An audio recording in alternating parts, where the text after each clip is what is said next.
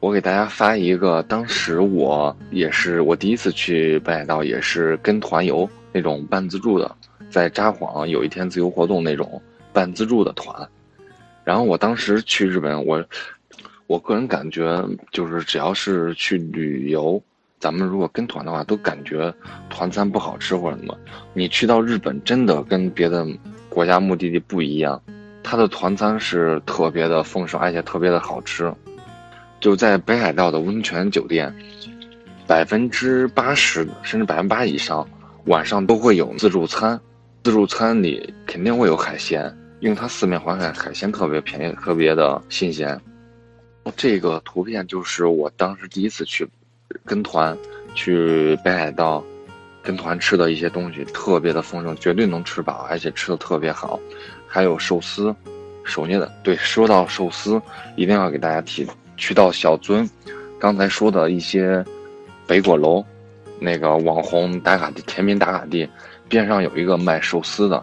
这里面有一个寿司老爷爷，是做了寿司一辈子。就是为什么日本的一些人文素质，还有一些经济为什么发展快？我个人觉得可能跟他们的一些思想有关系。打个比方，就说，比如他们的意思就是。我干一件事，我一定要把这件事干的真的是特别很好，而且是一生都要执着去干。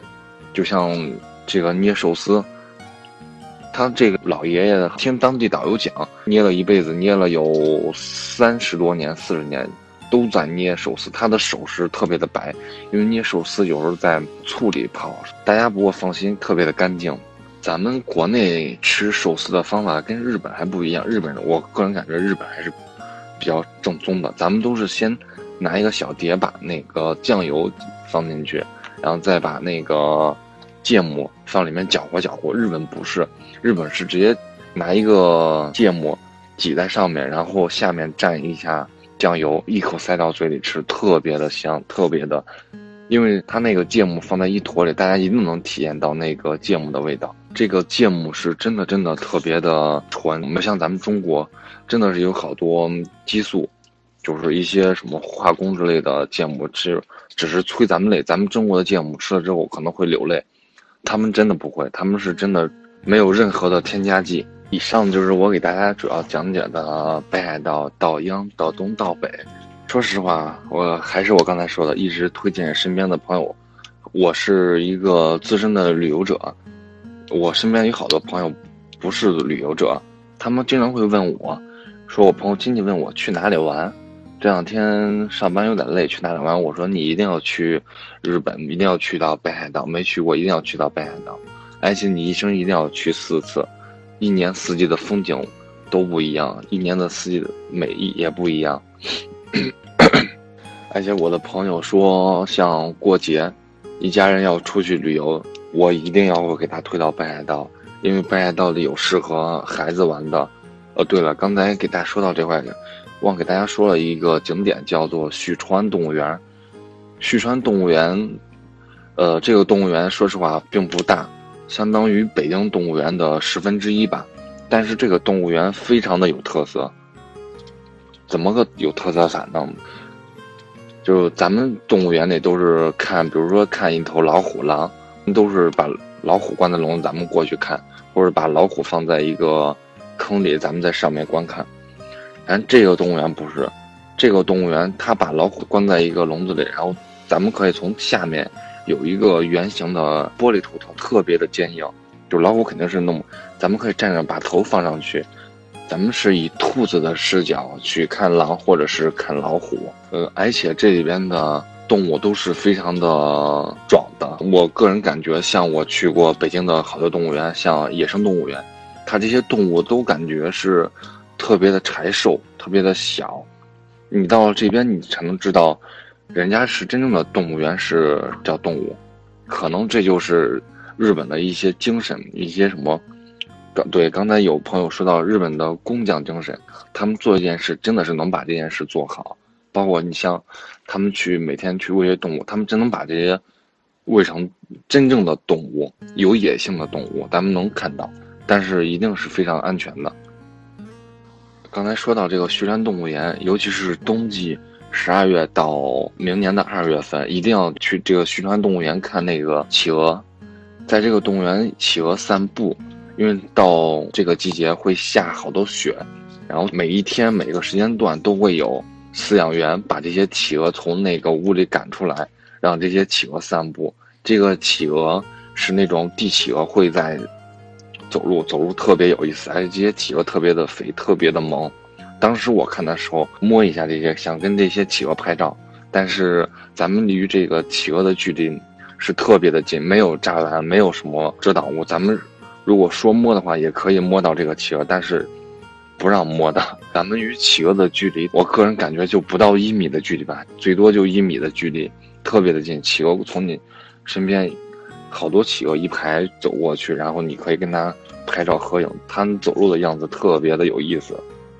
所以说，北海道这个地方适合带各种人群，而且这个北京现在飞北海道的航班直飞的有个国航，飞三个多小时，不到四个小时就到达。像一些白领，平时上班的话有些疲惫了，想说请个假，三四天假放个松，去携程买张机票，其实飞过去四个小时，订两晚酒店去放放松，泡温泉，去到小樽，去感受一下那种浪漫的文化。都是特别不错的。我推荐的玩法就是分三种，一种是稻央，就刚才讲的稻央一地、小樽、札幌、洞爷湖、登别熊牧场这一块，如果有五天或者六天都可以去稻央一地。然后有六天的假，大家可以去到稻央加稻南，就稻央去到函馆，函馆的话待个一天半或者两，最多就待个两天就差不多，因为它就是一个函馆山夜景，世界三大夜景。去吃海鲜，第三种玩法就是到央加稻东，以《非诚勿扰》为主题的一个玩法，既能去到小樽，也能去到札幌，而且能去到《非诚勿扰》电影主题。所以说，现在咱们就是我是一个旅游者，我个人感觉，现在一些八零后喜欢去稻央、稻东的客人比较多，然后像一些父母年代的七零后或者六零后老人比较喜欢去一些。世界三大夜景这些地方，去看夜景。这马上到冬季了，然后北海道，我估计今年的十一月初会下雪，因为国庆期间我也去了一趟北海道。当时我去的到，记得我在阿寒湖住了一个晚上，当时的温度已经有四度，我当时还专门看了一下温度，有四度，已经快是要接近那个下雪的气温了。我估计十一月初就会下雪。如果大家。去到北海道，我希望大家能在那个十二月份去。它日本北海道是有一个雪季，因为它常年下雪时间特别长，所以当地人有一个雪季在大城市里札幌，然后有冰冬节也叫雪季，简称那个雪季，然后晚上举行冰冬节特别的晚好看，所以说我为什么不要也跟大家说过不要任何的滤镜，不要任何的美颜。不要任何的特效，也能拍出那种特别完美大片的那种感觉。对，这些照片就是我赶上冰灯节的时候去看的，非常的完美，非常的美。这些冰灯，然后用冰雕的一些房子，冰冰雕的一些艺术品。然后最后说到温泉了，我简单的给大家说一下去哪里泡温泉一定要去的地方。呃，我把这些温泉跟大家说，呃，刚才有提到洞爷湖、登别那一带都是有火山的，所以那边的温泉都是不错的。还有一个叫定山溪温泉，定山溪的温泉也是非常不错。说说起定山溪，呃，离定山溪开车大概一个小时吧。有一个叫地方叫西张，在北海道特别有名的一个叫西张哈密瓜，大家可以上百度搜索一下。哪里的哈密瓜最好吃？肯定是这个西张。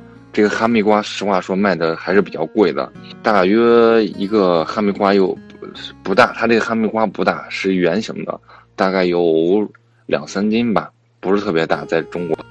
然后这哈密瓜是特别的甜，每年的六月份就成熟了。如果六月份去拜的客人，一定要去这个定山溪旁边有一个西张哈密瓜，特别的好吃。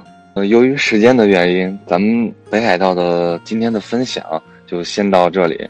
呃，我看到好多人刚才询问我北海道的适合自由行吗？交通方便吗？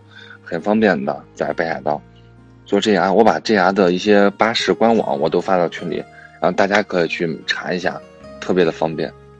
好了，要跟大家说再见了。大家有什么问题不懂的，然后要深度了解北海道的，请关注咱们，联系咱们的群主叫海豚君。呃，再次感谢。今天的携程听见旅行，能让我给大家分享我自己去到北海道的一些故事。感谢大家的今天的收听，嗯，再见。